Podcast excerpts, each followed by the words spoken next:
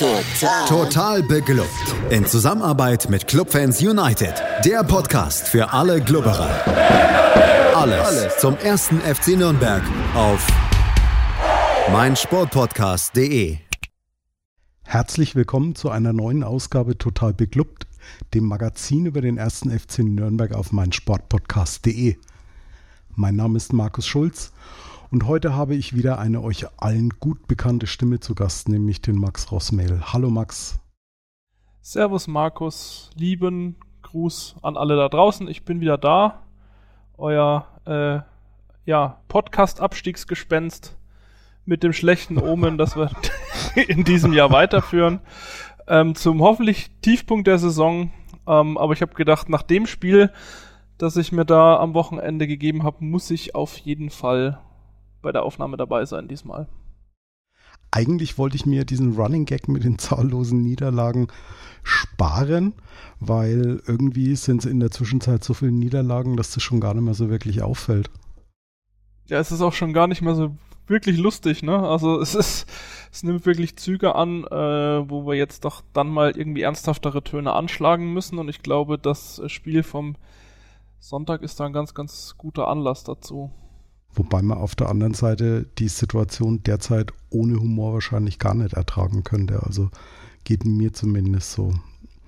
Aber gut. Ach, das, geht, das, geht, mir, das geht mir beim Club schon länger so. Und ich bin ja ein bisschen in der, in der glücklichen Lage, dass ich äh, hier in meiner Kölner Bubble ein wenig allein damit bin und äh, von, von Arbeitskollegen und Co. immer aufgemuntert werden nach solchen Wochenenden.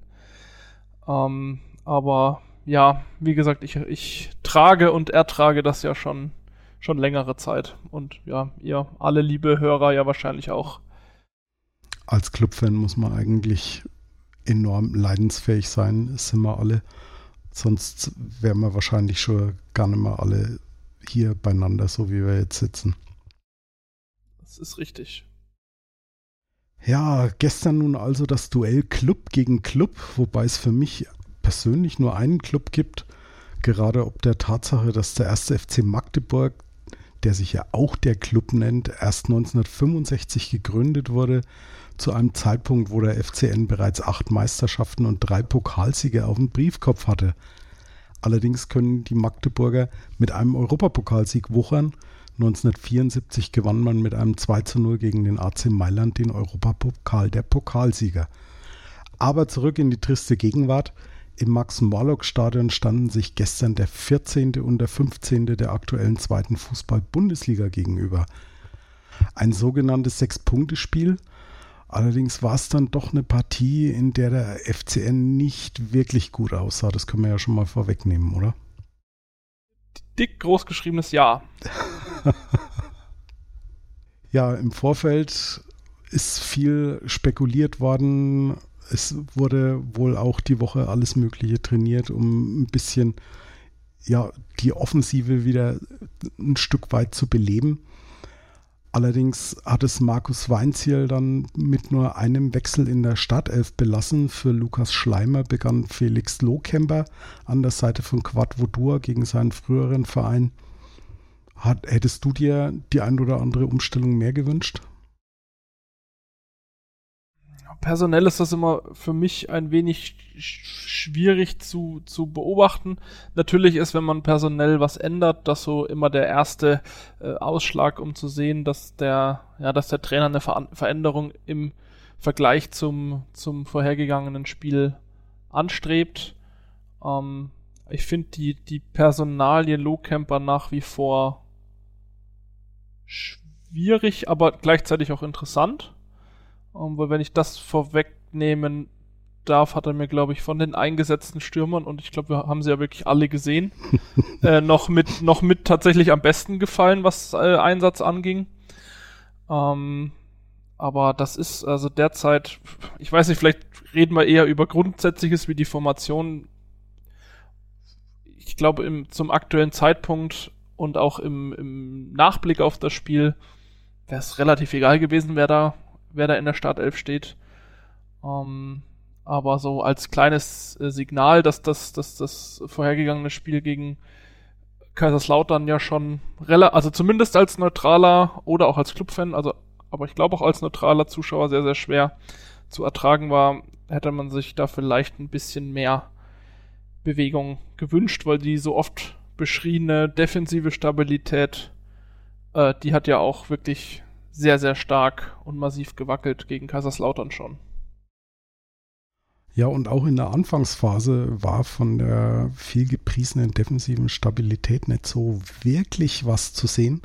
Denn die ersten Szenen hatte auch wieder der erste FC Magdeburg.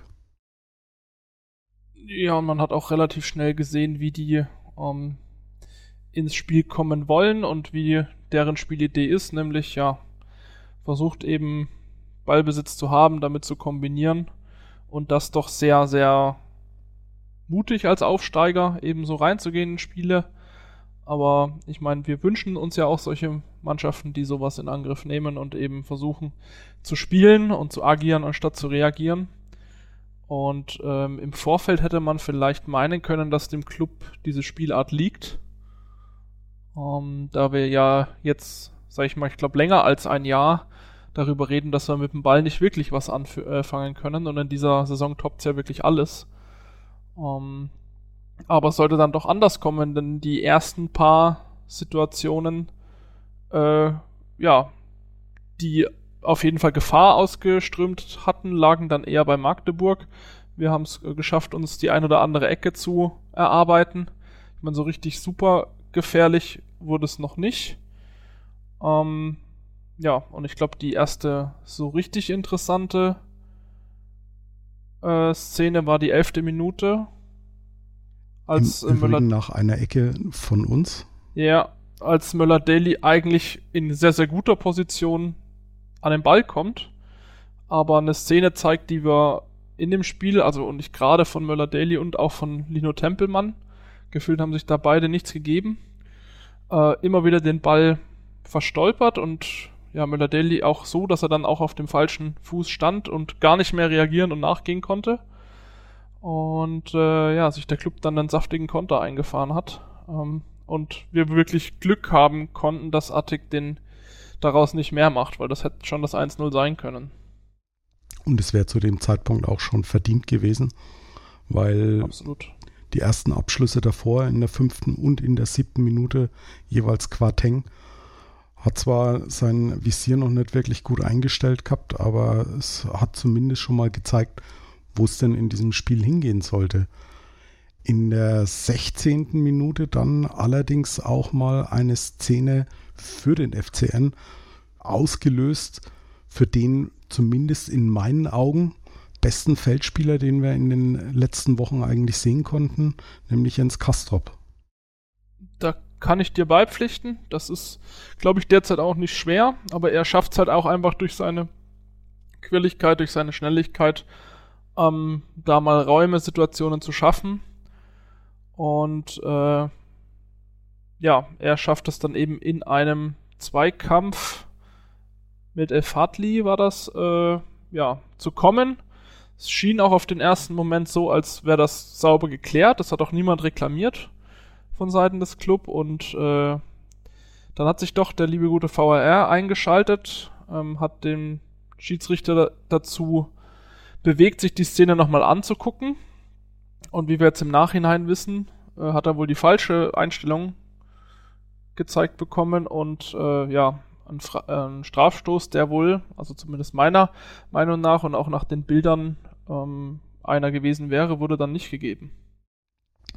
Ich glaube, das war eine, eine Szene, wo, wo alle irgendwie einhellig der Meinung waren, das hätte einen Elfmeter geben müssen. Zum einen, Thorsten Matuschka hat es in der, in der Halbzeitpause schon gesagt, dass es ein klarer Elfmeter ist. Im Nachgang hat sich jetzt auch Colinas Erben entsprechend geäußert und vor allem eben auch kritisiert, dass diese ganze Szene mit der Prüfung vier Minuten dauert und dann schafft man es nicht, dem Schiedsrichter die richtige Szene nochmal auf dem Bildschirm zu geben am Spielfeldrand und entscheidet dann trotzdem verkehrt. Das sind, das sind so Momente, wo mir persönlich dann wirklich der Kamm schwillt und wir, wir werden in der, in der zweiten Halbzeit auch noch über eine Szene reden, wo der Video Assistant dann auch wieder eingreift. Da in meinen Augen zu Recht, wenn man die Szene separat betrachtet, aber angesichts der Tatsache, dass er hier eben bei, einer, bei so einer klaren Sache dann nicht eingreift, das, das tut dann schon weh, oder? Ja, wobei, also ne, das wäre wieder auch der Strohhalm gewesen zu dem Zeitpunkt, wo man dann vielleicht gedacht hätte, naja, vielleicht äh, bringt das dann eine Wende ins Spiel, weil das Übergewicht von Magdeburg war ja zu dem Zeitpunkt schon, schon da. Ähm, also ich muss sagen, ich habe mir mit der Szene und mit den Einstellungen auch schwer getan. Und ich tue mir ja generell bei solchen Szenen schwer, wenn da meine Mannschaft beteiligt ist und dann sieht man vielleicht auch Dinge oder sieht Dinge nicht, die man eigentlich sehen sollte. Und ich finde so im, also aus, aus der Einstellung, die, die wir in der Übertragung gesehen haben, ähm, fand ich es schwer, ähm, jetzt zu erkennen, ob da eine Berührung da war oder nicht. Und ich weiß halt nicht, ob ich, wenn ich Schiedsrichter wäre, mich dann auch nicht auf meine erste Intuition verlassen würde und würde sagen, okay, ich gebe den dann nicht. Ähm, aber ich meine, in Verbindung mit der zweiten Szene, über die, die wir dann noch gucken, ist das natürlich anders und aus Sicht des, des Club hätte es zu dem Zeitpunkt was gebracht. Und ich glaube, worüber wir gar nicht reden müssen, sind, äh, wie du angesprochen hast, die vier Minuten und eben die Unfähigkeit des Kölner Kellers, da die richtige Einstellung, ähm, die dann auch wirklich klar das Foul zeigt. Und ich glaube, nach dem muss auch niemand mehr diskutieren, ähm, eben dem Schiedsrichter verwehrt oder gar nicht drauf kommt. Und dann ist es halt so ein bisschen die Frage, sitzen da die richtigen Menschen für den Job. Und das sind ja nicht die Schiedsrichter in dem Fall, sondern das sind ja die Personen, die sich um die Einstellungen kümmern und die raussortieren. Ähm, sitzen da wirklich die richtigen Leute hier bei mir quasi nebenan. Eine Sache wollen wir aber mal auch nicht ganz verschweigen, auch wenn es dann elf Meter gegeben hätte. Ich glaube, ich mache mir jetzt vielleicht irgendwie nicht gerade wirklich Freunde, aber in der derzeitigen Verfassung, wie die Mannschaft sich derzeit präsentiert, habe ich ehrlich gesagt ganz große Bedenken, dass irgendeiner das Ding reingemacht hätte. Das will ich nicht sagen, weil das ist ja manchmal sogar so diese, diese Trefferchance bei Elfmetern ist ja manchmal sogar antizyklisch. Also, dass du dann eher Dinger versenkst, wenn du es nicht verdient hast oder wenn die Form schlecht ist und wenn du ein super Spiel hast, ne, äh, ich erinnere da lieber immer wieder an unseren Kollegen Leibold gegen die Bayern, ähm, dann versemmelst du die wichtigen ha halt auch, weil der, na okay, der Druck ist ein anderer, aber wahrscheinlich ähnlich hoch. Und vielleicht siehst du dann ein bisschen ein anderes Spiel, wenn du da in Führung gehst. Aber ähm, dann ist ja momentan eben auch die Frage, wie willst du ähm, oder ja, was machst du anders? Ne? Also klar, du, du hoffst dann drauf, dass du defensiv stabil stehst, aber so wie wir das am Wochenende gesehen haben, ist das ja eher so hoffen als können. Klingt ehrlich traurig, ne? Also mehr hoffen als können. ja. So ist es, glaube ich, Da haben wir uns, glaube ich, vor Beginn der Saison alle irgendwie was anderes ausgerechnet. In der 24. Minute gab es dann für Magdeburg die erste Chance, sage ich jetzt mal, wo ich, wo ich wirklich mal ganz tief nochmal durchgeatmet habe als Artig dann für El Hankuri abgelegt hat und der das Ding haarscharf neben den linken Pfosten setzt. Das hätte auch anders ausgehen können und wäre zu dem Zeitpunkt auch wiederum, ich sag, ich, ich muss es immer wiederholen, absolut hoch verdient gewesen.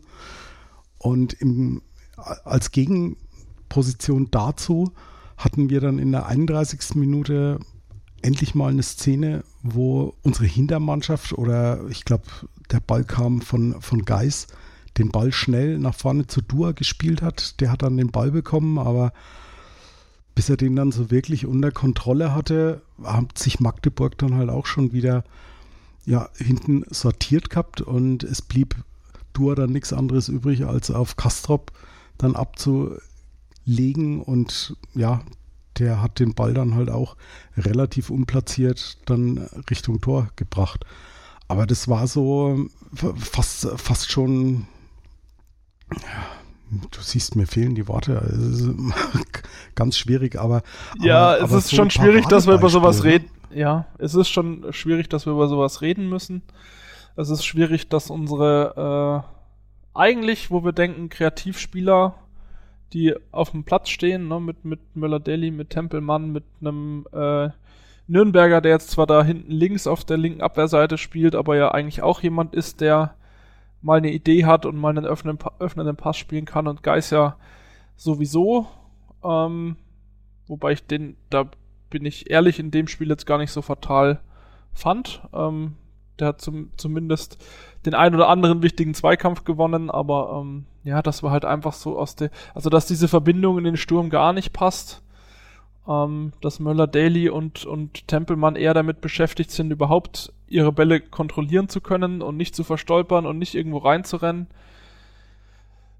Ja, das ist, also du, du brauchst halt du brauchst halt Bälle nach vorne. Ne? Also da kann man auch den, den 25 Stürmern, die da am Wochenende gespielt haben, äh, auch keinen Vorwurf machen oder weniger Vorwürfe machen, wenn, wenn du halt keine, also wenn es keine Idee gibt, wie man denn die, die Stürmer einsetzt. Und wenn wir dann schon über so eine Szene wie die von Kastrop da reden müssen, die ja in einem normalen Spiel wahrscheinlich gar nicht groß thematisiert wird, dann, dann weißt du halt auch ganz genau, äh, wie viel da offensiv gelaufen ist. Ja, nämlich gar nichts. Also ich habe ja auch äh, dich vorhin im Vorgespräch gefragt, ob du dich an irgendeine Stelle erinnern kannst, wo denn der Ball aufs Tor ging. Ging, ging der Schuss von Kastrop aufs Tor? Nicht, dass ich wüsste, nee. No. Also es ist also auf der anderen Seite in der 34. Minute zeigt halt der Aufsteiger Magdeburg, wie einfach das gehen kann nämlich mit einem Chipball von Piccini auf Krempicki. Jamara ist völlig desorientiert. Krempicki kommt zum Kopfball und, der, und der, der Ball geht an die Latte. Also da hätte Martina dann auch überhaupt nichts mehr gemacht, ne?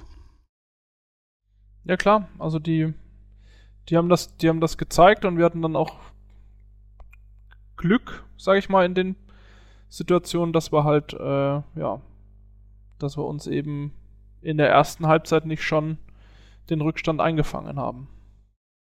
Sehr viel mehr ist bis zur Pause dann auch nicht mehr passiert, außer zwei gelbe Karten. Zum einen für Mats Möller-Daly, der ja so ein bisschen gefrustet Quateng an der Außenlinie gefault hatte. Kurz drauf war er schon ja relativ nah vor der gelb-roten Karte. Ja. Und in der 40. Minute dann äh, ein Versuch von Barisch Artig, da eine Schwalbe rauszuholen. Da hat sich der Schiedsrichter aber auch nicht blenden lassen, hat das Ganze mit Gelb quittiert. Aber ansonsten gab es nur noch einen Schuss von Quateng, der über den Kasten ging und in der Nachspielzeit einen Abschluss von Lohkemper, der aber auch weit vorbeigeht. Und dementsprechend stand es dann 0 zu 0 zur Pause. Wobei das in meinen Augen ebenso glücklich gegen spielbestimmende Magdeburger war wie in der Woche zuvor gegen Kaiserslautern. Zeit für Weinziel in der Pause ein wenig nachzujustieren. Aber ich bin ganz ehrlich, so viele Stellschrauben kann er derzeit gar nicht drehen, wie nötig wären. Aber mehr dazu nach einem kleinen Durchatmen, dann geht's weiter bei Total Beklubbt auf meinsportpodcast.de. Wie baut man eine harmonische Beziehung zu seinem Hund auf? Puh, gar nicht so leicht. Und deshalb frage ich nach, wie es anderen Hundeeltern gelingt, beziehungsweise wie die daran arbeiten. Bei Iswas Dog reden wir dann drüber. Alle 14 Tage neu mit mir, Malte Asmus und unserer Expertin für eine harmonische Mensch-Hund-Beziehung, Melanie Lippisch. Iswas Dog mit Malte Asmus. Überall, wo es Podcasts gibt. Wir sind zurück bei Total Beklubbt und meinem Gast Max Rossmehl. Zur Halbzeit nahm Markus Weinziel einen Doppelwechsel vor. Zum einen kam Schleimer für Dua und zum anderen Wegesser für den gelb-rot gefährdeten Mats Möller-Daly. Wobei Wegesser anfangs zumindest habe ich so wahrgenommen, ich weiß nicht, ob ich mich da getäuscht habe, aber eher in die Viererkette gerückt ist und Nürnberger ein Stück nach vorne. Und naja, es folgte dann die, ich möchte jetzt nicht sagen, stärkste Phase des FCN. Ich drücke es mal eher so aus, die am wenigsten schwache Phase des Clubs. Ja, auf jeden Fall haben wir da, sag ich mal, hatten wir sowas wie eine Chance, die es, glaube ich, auch verdient hat, so genannt zu werden, äh, wenn auch kläglich vergeben in der 51. Minute. Ähm, da, da hat im Jamara den Ball abgelegt auf Nürnberger, der da aus, ich weiß gar nicht, wie viel waren es, 12, 13 Meter ähm, zum, frei zum Schuss kommt und den Ball halt, ja, symbolisch drüber zieht. Also wirklich so die eine Chance, die wir da bis dahin gehabt haben, halt wirklich kläglich vergibt. Ähm, Das hat er zu anderen Zeitpunkten auch schon anders verwertet.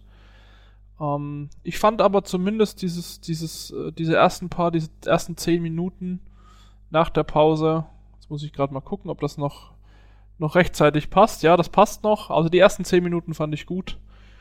Ähm, ja, und dann kam ja eigentlich das, was, was so ein bisschen unvermeidbar war, ne?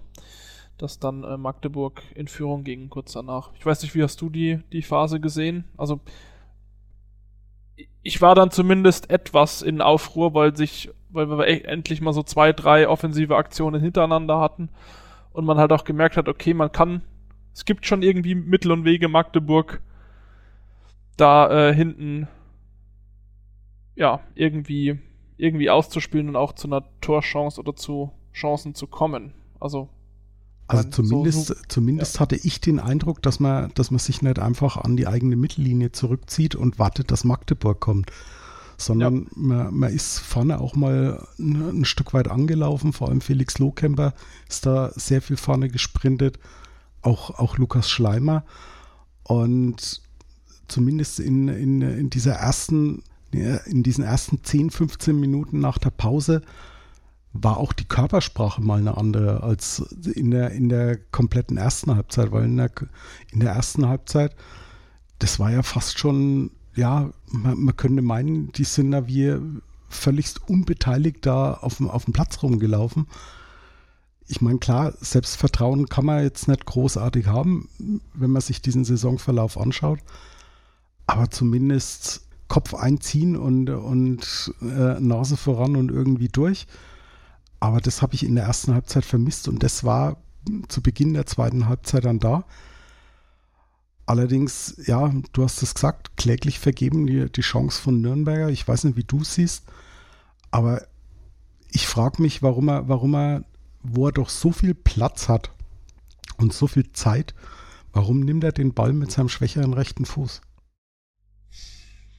Tja, das ist, äh, ist eine gute Frage. Ich glaube wahrscheinlich, weil er gedacht hat, okay, jetzt haben wir mal eine Chance, jetzt nutze ich die auch und das andere ist halt, das hat dann, glaube ich, auch immer mit Sicherheit zu tun. Ne? Wenn du sagst, okay, im Strafraum wechsle ich nochmal den Fuß und nimm mir nochmal die halbe Sekunde Zeit, um, um das dann besser zu machen.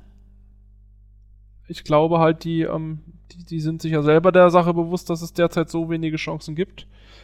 Und da dann wirklich auch sicher vorm Tor zu sein, da, da brauchst du halt Selbstbewusstsein und das hat, glaube ich, die Mannschaft derzeit nicht. Ist, glaube ich, bei mir auch mittlerweile so eine Floskel. Das erzähle ich, glaube ich, auch in, in jedem Podcast, dass es der Mannschaft an Selbstbewusstsein äh, fehlt, aber ich hoffe halt, dass es Selbstbewusstsein ist, weil, also warum stehst du dann auf dem vorletzten Platz in der zweiten Liga, wenn du doch eigentlich vom Papier her dir ähm, ja, ein ganz, ganz anderes Saisonziel aufgegeben hast und ja, ich glaube, so lässt sich auch das Handeln von Nürnberger erklären, dass die, dass die halt einfach nicht, gerade gar nicht und weit, weit weg von abgezockt sind.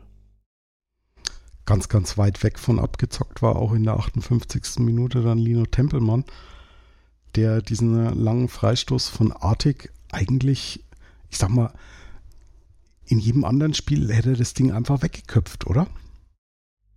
Ja, und vielleicht hätte in jedem anderen Spiel auch nicht äh, Piccini von Tempelmann, also ne, den Zweikampf mit Tempelmann gesucht, sondern irgendeinen der Innenverteidiger bekommen, weil der ja doch schon recht lang ist. Ich muss gerade mal gucken, ob das hier irgendwie ja 1,89. Ich glaube, Lino Tempelmann ist da locker 15 Zentimeter drunter. Er ist so groß reicht. wie ich, 1,74, ja, das sind genau 15 ja. Zentimeter.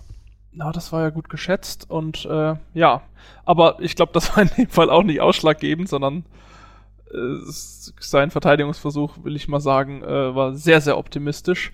Äh, an der Stelle Gruß an meinen besten Kumpel Yannick, der hat gesagt, der hat das früher in der Kreisklasse auch immer so gemacht, am eigenen Strafraum die, die Flugkopfbälle äh, versemmelt.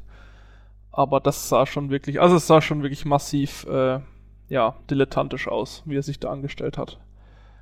Und Piccini macht das natürlich dann, ja, im, ja, wie, wie, ein, wie ein Stürmer eigentlich und nimmt den Ball runter und haut den dann per, per äh, Außenriss an Martinia vorbei, der dann natürlich auch gar nichts machen kann. Also Martinia spielt ja wahrscheinlich auch in meinen Augen eine echt ganz gut abgezockte Saison und äh, der sieht halt da auch echt immer doof aus, weil, weil ihn die Vordermannschaft so ein wenig alleine lässt an der zu dem Zeitpunkt, ne? Also die Innenverteidiger waren ja auch Kilometer entfernt von, von Piccini.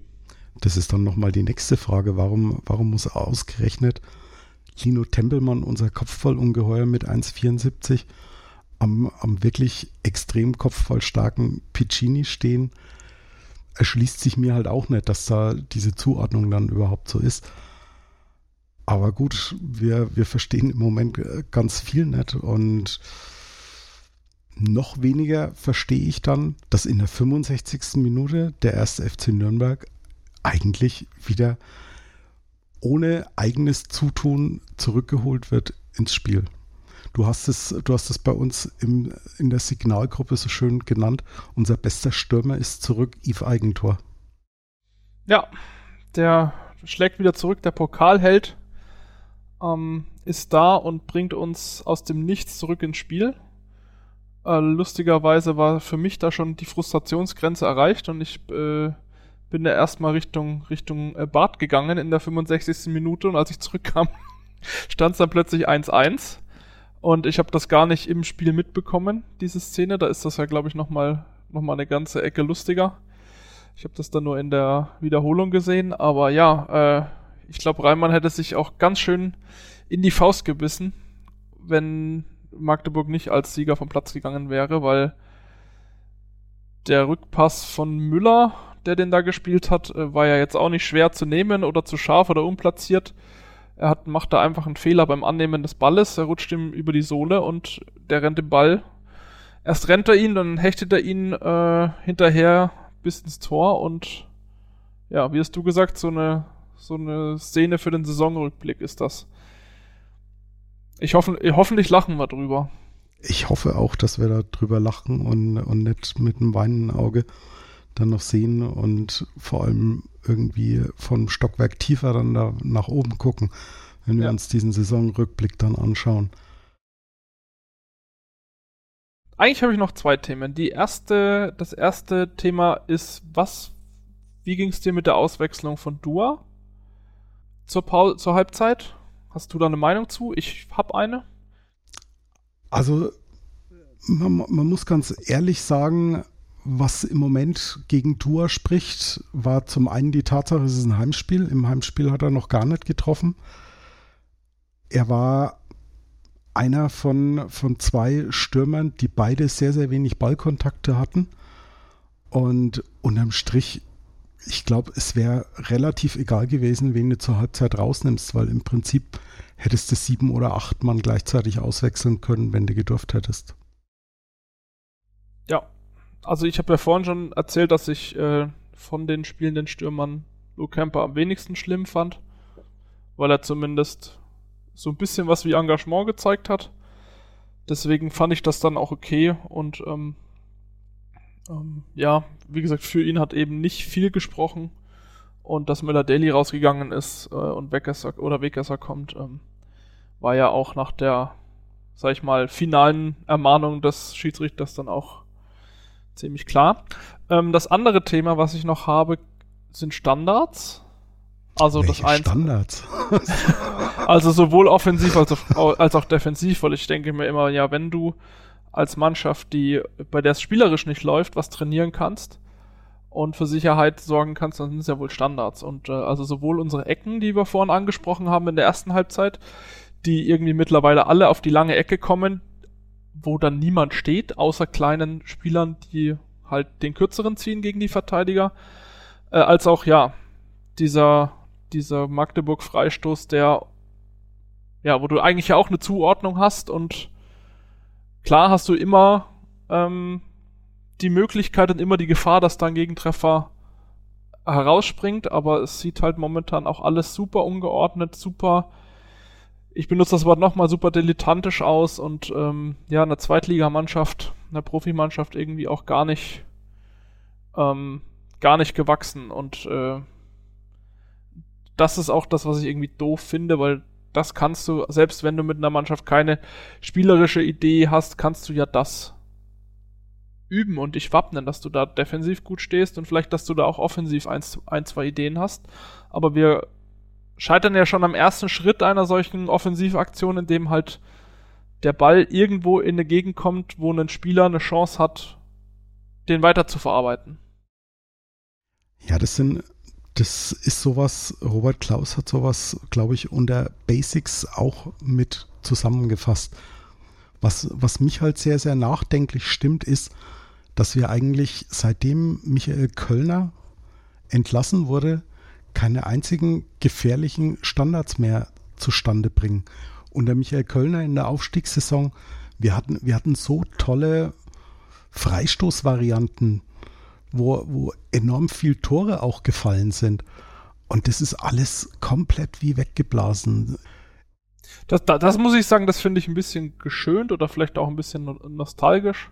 Also wir haben schon auch äh, unter, äh, unter Klaus Freistoßvarianten gesehen, allerdings halt auch deutlich weniger. Ähm, wir haben auch äh, Eckballvarianten gesehen, die im Tor landeten, aber du hast schon recht, Kölner hat sich da eher Dinge ausgedacht und bei Klaus war das dann doch eher häufiger mal dem, dem Zufall vergönnt, ne, dass dann irgendwie so ein Sörensen da hochsteigt und, und einköpft oder ähm, man dann irgendwie doch mal einen, eine Variante hinkriegt, wo man den, womit man die Gegner überrascht. Und bei Kölner war das ja so gefühlt jede vierte Ecke, die irgendwie eine Besonderheit hatte. Aber ähm, ja, ich will da, glaube ich, auch gar nicht jetzt Kölner romantisieren an der Stelle. Um Gottes aber Willen, fak das, das, fak das faktisch, faktisch hast du da schon recht, ähm, dass da einfach, also ne, irgendjemanden in die, an die Ecke stellen, der den Ball irgendwo hindrischt. Also da kannst du wirklich jeden von uns aus dem Podcast-Team hernehmen, das kriegt auch jeder hin, ähnlich gut. Äh, dass man sagt, ach, die sind ja richtig scheiße, die Eckbälle. Aber, ne, also das, das weiß ich nicht, warum man daran nicht arbeiten kann und vielleicht ist das auch eine Sache, die sich der Trainer oder ganz sicher ist das äh, eine Sache, die sich der Trainer halt für die Winterpause, glaube ich, äh, auf die Agenda schreiben muss, dass wir da Antworten haben, weil spielerisch da zu einem zu einem Ziel zu kommen und die Mannschaft irgendwie dazu zu bringen, erfolgreichen und funktionierenden Fußball zu spielen, ist, glaube ich, nochmal eine größere Aufgabe, als zu sagen, hey, du hast mal, ich meine, das machen die ja auch nicht alle erst seit gestern. Ähm, hier haben wir mal zwei, drei Ideen für, für Standards, äh, lass die mal umsetzen oder lass, lass uns die mal trainieren. Aber ja, das ist ja, das sind ja nur wirklich die Basics und das hat dann auch nichts mehr mit komplexen taktischen Ansagen zu tun, sondern das ist ja einfach nur eine Variante, die man einstudiert. Das ist ja einfach nur üben, wiederholen und ja, in der Drucksituation hinzubekommen, halt einen Ball halbwegs in die Richtung zu schlagen, wie es vorgesehen ist. Aber daran scheitern wir derzeit. Schöne Grüße nach Sandhausen. Die haben es uns ja eigentlich erst im Frühjahr gezeigt, wie sowas funktionieren ah. kann, ne?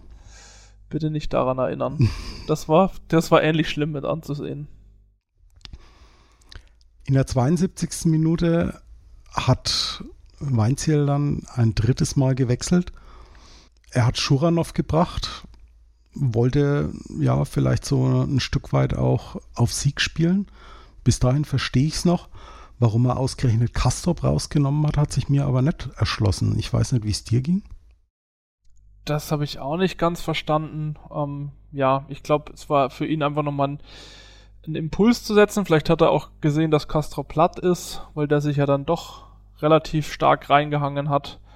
Er hat halt nach wie vor immer noch das Problem, dass er jetzt körperlich nicht der Stärkste ist, ähm, dass er manchmal auch den Ball vielleicht ein bisschen zu lange hält. Ähm, aber Schuranov ist jetzt der, in der derzeitigen Form auch nicht der, der die Mannschaft antreibt, sondern das ist eher einer, der halt mal den Ball, der an irgendeiner unmöglichen Stelle liegt, dann trotzdem noch ins Tor haut, weil er einfach so ein bisschen den Riecher für hat. Aber ich, also, so gefühlt war das für mich, also war ab dann, was ab dann eigentlich mit mit der Gefahr, ist jetzt auch ein großes Wort, aber so mit den Offensivbemühungen, also je mehr Stürmer wir eingewechselt haben, umso weniger gefährlich wurde es, in meinen Augen. Was ja eigentlich auch dafür spricht, dass unser Problem gar nicht die Stürmer sind, die vorne die Sachen nicht reinbringen, sondern dass unser Problem ein Stück weiter hinten setzt, dass wir die, Spiel die Stürmer einfach nicht einsetzen können.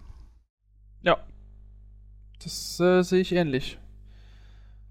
Und wenn die Stürmer die Stürmer selbst nicht einsetzen können, äh, ja, aber dafür sind sie halt irgendwie auch nicht ausgebildet. Aber es ist einfach, ja, es ist, es hat nichts funktioniert und dann kam ja von einem, der sonst eigentlich echt immer ein ganz gutes Bild abgibt und den ich ja, wie, wie gesagt, als Captain auch schätze und glaube ich auch als Person schätze, äh, war dann der, der den, den, den, äh, ja, den, den, den, wie sagt man denn? Todesstoß. Ja, den sich uns dann den Todesstoß gegeben hat oder sich selber den Todesstoß, äh, war es eine Ecke? Ich weiß es gar nicht. Oder war es einfach nur eine Flanke? Auf jeden Fall hatte Schindler äh, den Fuß draußen und äh, auf dem Fuß von Attic. Und es gibt dann auch richtig Elfmeter. Und ich habe es ja vorhin schon mal gesagt. Ich weiß nicht, wenn man als Schiedsrichter sowas, also wenn man sowas wie eine Linie ausgleichende Gerechtigkeit oder irgendwie sowas hat, aber da muss man sich halt auch darüber im Klaren sein, dass die Elfmeter-Chance in der ersten Halbzeit eine falsche oder die, der nicht gegebene Elfmeter eine falsche Entscheidung war. Dann kann man ja bei dem vielleicht auch darauf verzichten, aber ich glaube in Zeiten des VAR und Videobeweis ist es dann doch immer noch mal schwieriger, ähm, so eine Entscheidung dann nicht zu geben. Also allein von der Berührung her war es ein Elfmeter, ist aber halt natürlich saudumm, weil ja, das verhindert jetzt auch nicht die, groß, die große Chance, die Torchance, aber nach dem Regelwerk ist es halt ein Elfer, ne? Also zwei Dinge zur, zu dieser VAR-Entscheidung. Schindler spielt auf jeden Fall in dieser Szene mehr Ball als bei der Szene gegen, gegen Kastrop, der Ball vom Magdeburger gespielt wurde. Aber trotzdem ist es auch für mich ein Elfmeter nach dem derzeitigen Regelwerk. Er tritt ihm auf den Fuß, ist, ist ein Strafstoß. Was, was jetzt das Thema Fingerspitzengefühl oder ausgleichende Gerechtigkeit angeht, ich glaube, da, da ist es, wie du, wie du schon sagst, in Zeiten des VRR schwierig, da irgend sowas durchzuziehen.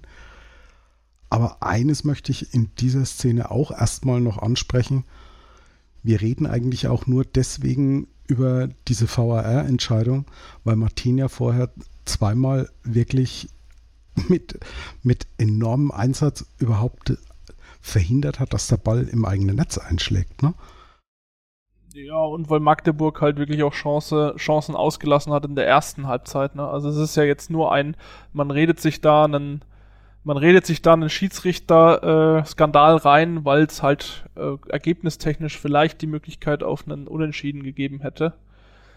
Ähm, also, ja, ich bin damit auch vorsichtig. Ich glaube nicht, dass der Schiedsrichter schuld an der Niederlage ist.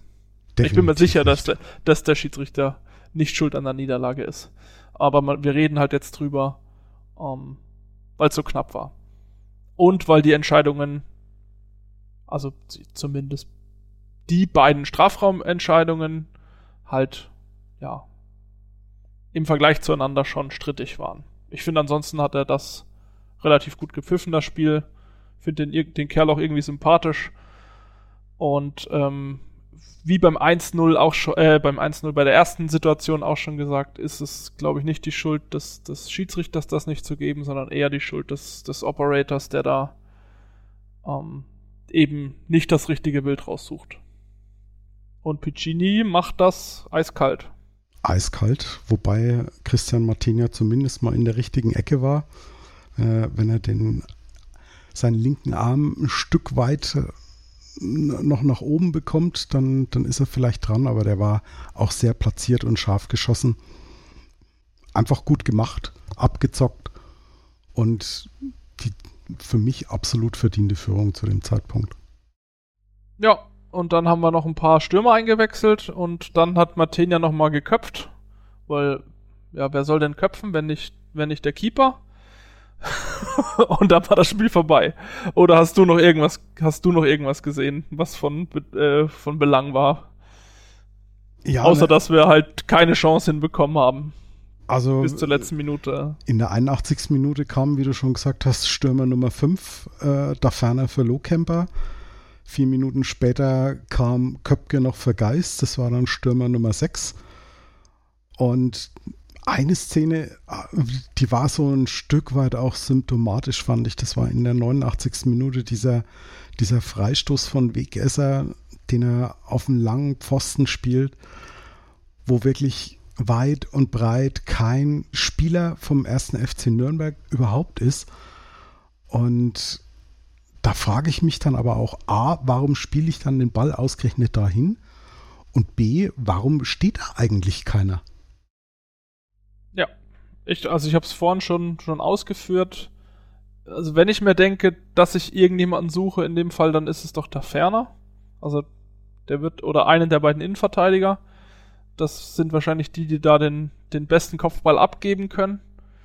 Aber wenn halt, ja, wenn dann keiner davon am langen Pfosten steht und der Freistoß eigentlich so schlecht ist, dass es auch nicht wirklich was bringen würde, wenn da jemand steht, dann, ja, dann ist das halt bezeichnend für die Gesamtsituation. Und ja, also ich weiß auch nicht, wem, wer das schießen soll. Ich finde generell ja auch Wegesser bisher wirklich eher so unterdurchschnittlich in der Leistung, die er so bringt. Ähm, mal ist eine gute Flanke dabei, aber wir haben uns ja eigentlich von ihm, glaube ich, ein bisschen mehr erhofft, gerade was die, die Offensivanspiele äh, angeht. Und ja, wie es immer so ist, man wünscht sich eigentlich jetzt äh, Handwerker zurück, ne? Weil der eigentlich auch immer so einer war, der in, in so engen Situationen die Mannschaft nochmal gepusht hat.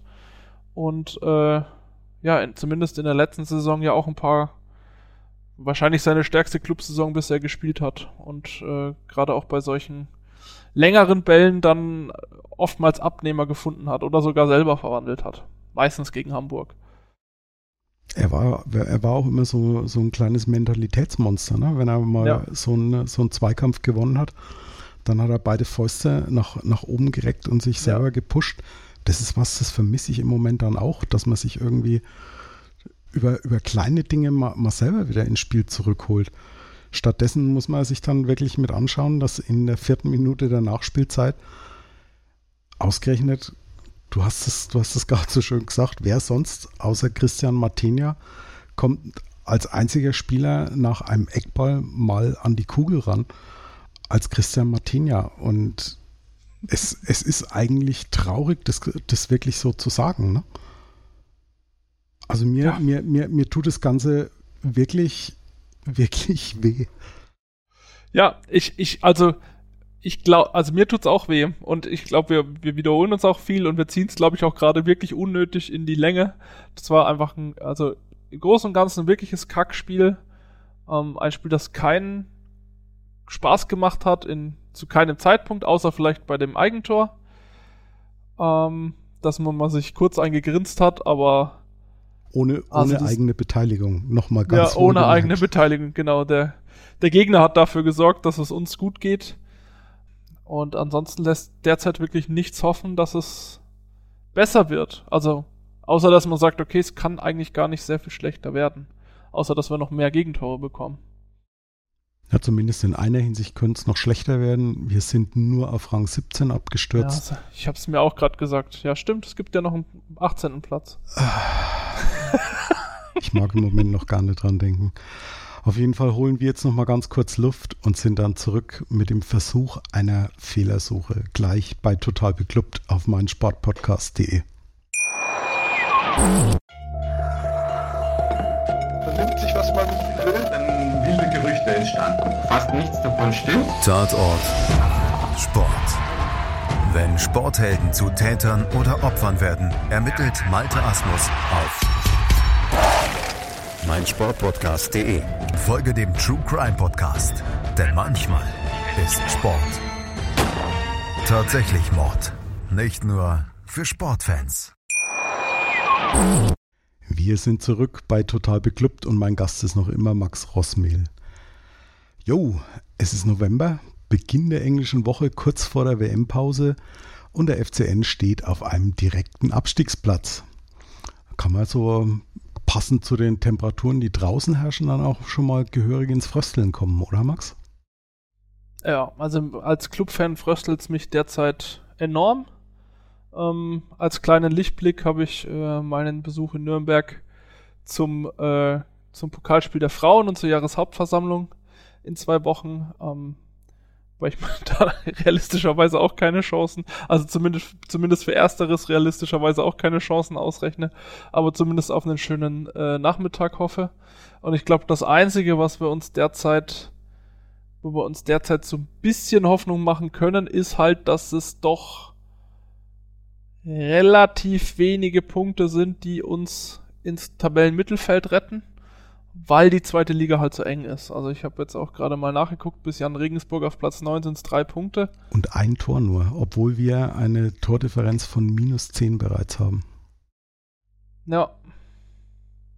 Das ist verrückt, tatsächlich, du hast recht.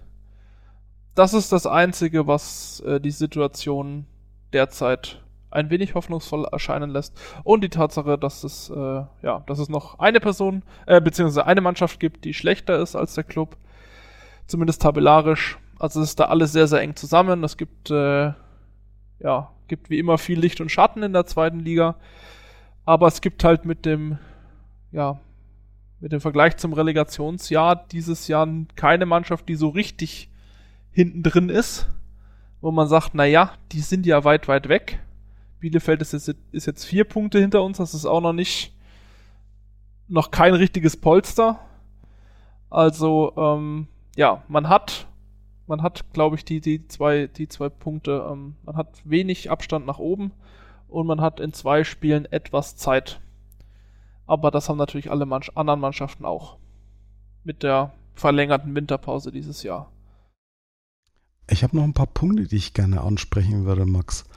Ja. Zum einen ist ja in den letzten Wochen immer so diese neue defensive Stabilität gelobt worden. In der Pressekonferenz nach dem Spiel ist Markus Weinziel ja vielleicht auch ein bisschen provokativ von Chris Bichele vom Kicker danach gefragt worden, wo die denn eigentlich war, weil gegen Kaiserslautern ich konnte da nicht entdecken und defensive Stabilität konnte ich auch gegen, gegen Magdeburg nicht wirklich sehen. Also es ist ja nicht so, dass Magdeburg jetzt irgendwie einen Simon Terotte da vorne drin stehen hat, der, der wirklich alles, alles niederspielt da vorne. Dafür sind mir persönlich zu viele ja, individuelle Fehler gemacht worden, viele Stellungsfehler. Und man hat Magdeburg in meinen Augen zu viel, zu vielen Chancen kommen lassen. Ja, also die, die gegnerischen Chancen sind da und es ist, glaube ich, auch ein ganzes, ganze Portion Glück jedes Mal dabei, dass die Chancen halt nicht verwertet werden. Also, das ist halt auch ein Faktor. Du kannst dich natürlich defensiv äh, stark schimpfen, aber ähm, ja, halt dann auch einfach trotzdem ein bisschen Glück haben, dass der Gegner die, die Schüsse nicht verwandelt. Ne? Also auch gerade wenn ich die, die Chance, oder ich glaube, waren es ein oder zwei Chancen von, von Ito, der da kurz vor Schluss nochmal aufs Tor rennt und eigentlich auch jedes Mal in guter Position äh, spielt, wenn die, wenn der halt besser trifft, dann steht es halt 3 oder 4-1 und äh, dann, ja, dann kannst du halt davon schon gar nicht mehr reden. Also ich glaube, das ist, und das war ja gegen Kaiserslautern auch schon einfach sehr, sehr viel Glück, dass da äh, keine Tore gefallen sind oder nicht mehr Tore gefallen sind. Ähm, von daher finde ich es ein wenig mutig, sage ich mal, in Anführungsstrichen, da von einer defensiven Stabilität zu reden. Aber natürlich kann das eine Mannschaft auch boosten, wenn du sagst, ja, du kriegst halt ein, zwei, drei Spiele zu null hin. Das ist ja schon auch nicht schlecht, aber man darf halt die Fakten nicht verdrehen. Die Frage ist nur, wo ist, wo ist für uns dann der Boost geblieben? Ich meine, wir haben jetzt glaube ich, über sieben Stunden die Null hinten gehalten, bis wir das erste Gegentor durch Piccini bekommen haben. Aber ich, ich habe so diesen, diesen Boost vermisst. Im Gegenteil, je länger wir zu Null gespielt haben hinten drin, umso negativer war auch die ganze Körpersprache der Mannschaft. Also zumindest kam es mir so vor. Ja, das ist, glaube ich, zu einem großen Teil eine, eine Überforderung damit was Sinnvolles anzustellen. Ne? Und dass der, dass die gegnerischen Mannschaften dann irgendwann treffen werden, egal wie lange ähm, dieser zu Null Zeitraum ist, ist ja auch irgendwo logisch. Und dass es dann für dich für dich als Mannschaft und für dich als Spieler dich da nochmal ein ganzes Eck mehr nach unten kickt, wenn du es eben nicht schaffst, da was Zählbares bei rauszukriegen, außer ein paar Punkte durch Unentschieden, was halt auch immer zwar hart erkämpft ist, aber nicht wirklich befriedigend, glaube ich, ist, ähm, ist natürlich dann, ja, ist natürlich dann irgendwo auch klar. Aber wir kriegen halt die Stabilität und die Sicherheit nicht hin. Und irgendwo musst du das ja in die Mannschaft nicht nur in der Verteidigung, sondern eben auch in die, in die Mittelfeldreihen und vor allem auch zu den Stürmern irgendwie übertragen können. Und ja, also nur durch Unentschieden und nur durch hinten sauber halten verdienst du oder gewinnst du halt auch keine Spiele. Phrasenschwein. Das freut sich, das, Schwa das Phrasenschwein, aber ja, ja im Moment sehe seh ich da halt auch irgendwie keinen Ausweg. Wir, wir haben es auch schon mal angesprochen im Lauf dieser Folge. Wir hatten sechs unterschiedliche nominelle Stürmer auf dem Platz gesehen. Eigentlich ist es doch fast schon egal, wer momentan auf dem Platz steht, weil egal wer vorne ist, es, es kommen ja keine verwertbaren Bälle nach vorne. Ja. Also es kann sich niemand wirklich in Aktion setzen. Die, die, du hast keine Schusschancen. Du hast, wie wir sagen, oder wie wir vorhin festgestellt haben, auch gar keine Chancen, die überhaupt irgendwie auf den gegnerischen Torhüter oder geschweige denn wirklich aufs Tor kommen. Also wenn, werden die schon vorher geblockt. Ja, und ich glaube, also so Zentralproblem sind derzeit unsere, ja, unsere Mittelfeldspieler, ne? Also das Problem äh, defensives Mittelfeld, das haben wir ja die ganze erste Hälfte der, äh, der Hinrunde beschrien, dass uns da jemand fehlt, ähm, der halt ein bisschen kompletterer Spieler als Johannes Geisses, ein bisschen schnellerer Spieler als Johannes Geisses.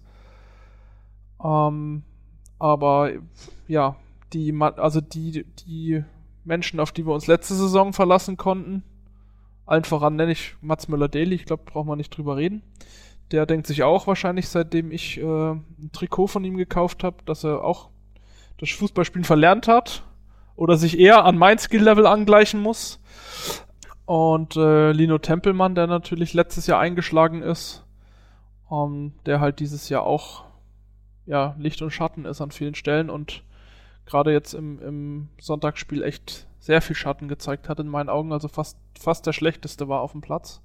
Ganz, ganz viele äh, Fehlpässe gespielt, äh, Bälle äh, nicht kontrollieren können. Also das war schon wirklich puh. So weit vorgelegt. Ne? Also eigentlich das, was ihn letzte Saison und in seinen starken Momenten auch diese Saison so gut macht, dass er halt mal ja antritt und den Ball spielt und zwei, drei Spieler überläuft. Und ja, da ist es halt schon nach der Ballannahme schiefgegangen und der, der Gegner zehn Meter weiter hatte dann den Ball, weil, das, weil er ihn halt einfach komplett, also sich selber komplett falsch eingeschätzt hat. Und das, das schmerzt halt beim Zusehen, weil du denkst so, Junge, du kannst das doch, ne? Also mach, mach's einfach. Und äh, ja, ich glaube, das sind momentan die Probleme. Was ich mich dann im, im Gegenzug frage, warum wird dann weiterhin auf diese Spieler gesetzt. Warum gibt man nicht jemand anders mal eine Chance? Fofana ist momentan komplett außen vor. Ich, ich verstehe es ehrlich gesagt nicht, weil unter, unter Robert Klaus hat er für meinen Geschmack richtig gute Spiele gemacht. Ja, Weinziel setzt momentan auf Geis, aber auch Lino Tempelmann hätte mit Sicherheit mal eine Verschnaufpause verdient. Dann immer wieder auch so mein Thema, was, was ich eben schon jetzt beim, keine Ahnung, wie vielen Trainern nicht verstehe. Mats Möller-Deli ist für mich kein Flügelspieler. Es ist jemand, der zentral kommen muss. Genauso Fabi Nürnberger einer der Spieler, wenn ich sehe, dass, dass Lino Tempelmann im Moment einfach nicht in der, in der Form ist, der Mannschaft weiterzuhelfen. Wir haben nicht so viele Spieler, die mit Dynamik das Spiel nach vorne treiben können. Aber dann Fabi Nürnberger auf die Linksverteidigerposition zu setzen, ist halt dann auch irgendwie ja, vergebene Liebesmühe. Also den würde ich mir dann auch eher zentral wünschen. Und dann fehlen uns irgendwann die Menschen für die Außenbahn, ne? Also dann ist die Frage, wen stellst du denn auf links außen? Oder zumindest auf das, die linke Mittelfeldposition.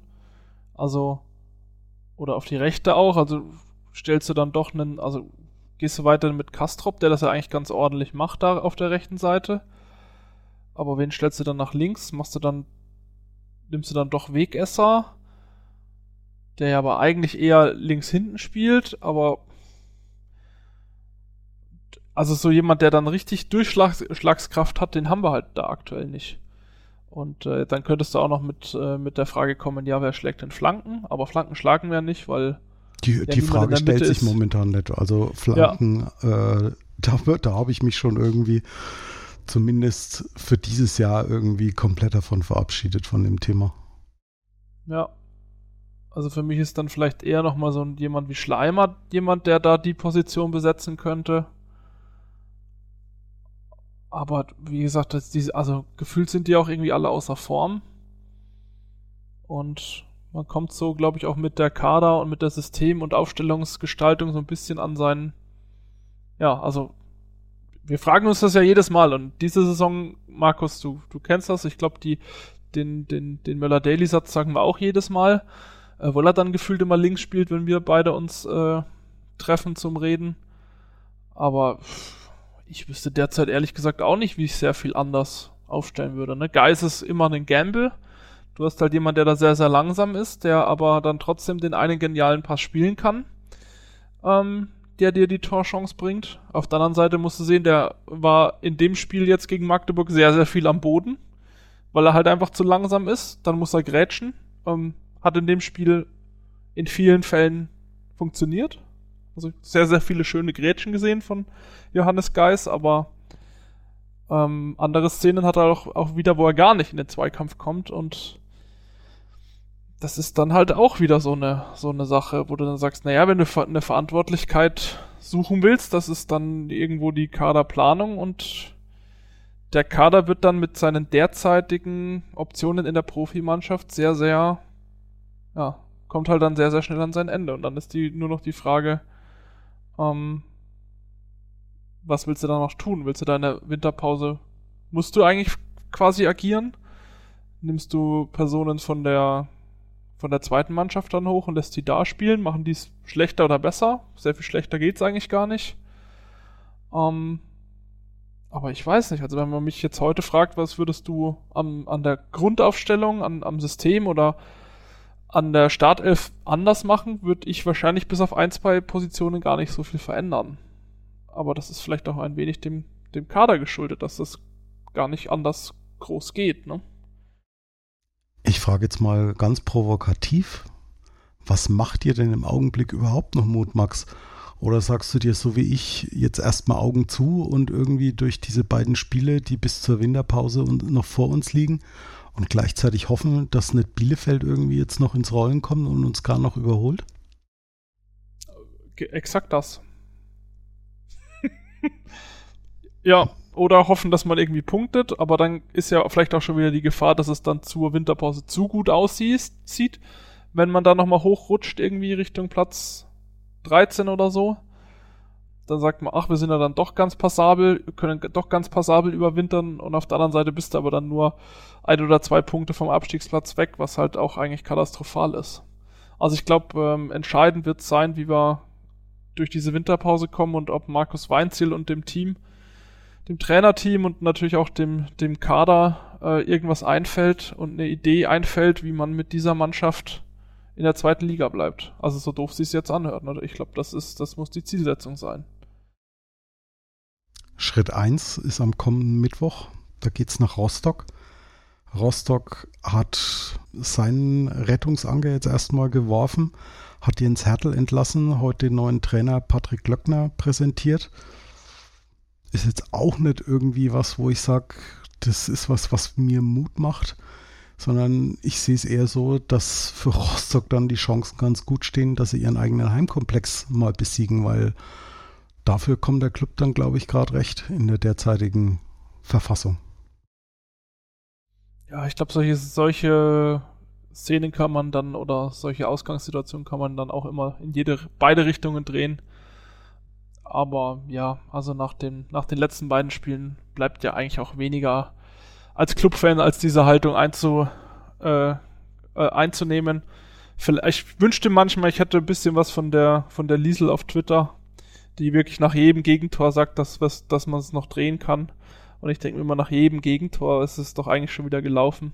So ein bisschen diesen Grundoptimismus äh, mit reinnehmen und zu sagen, hey, vielleicht klappt es jetzt doch mal am, am Mittwoch. Ähm, ja, ich sehe da auch, also nach der Vorstellung auch nicht, auch nicht viel und versuche mich da irgendwie wieder in irgendwelche blöden Witze ähm, zu retten. Vielleicht hat er der ein oder andere meinen Tweet gesehen von Hanno Behrens, der mit dem Kaffee auf der irgendwo in Jakarta auf dem äh, Balkon sitzt und genauso werde ich mir das äh, Spiel auch am Mittwoch geben.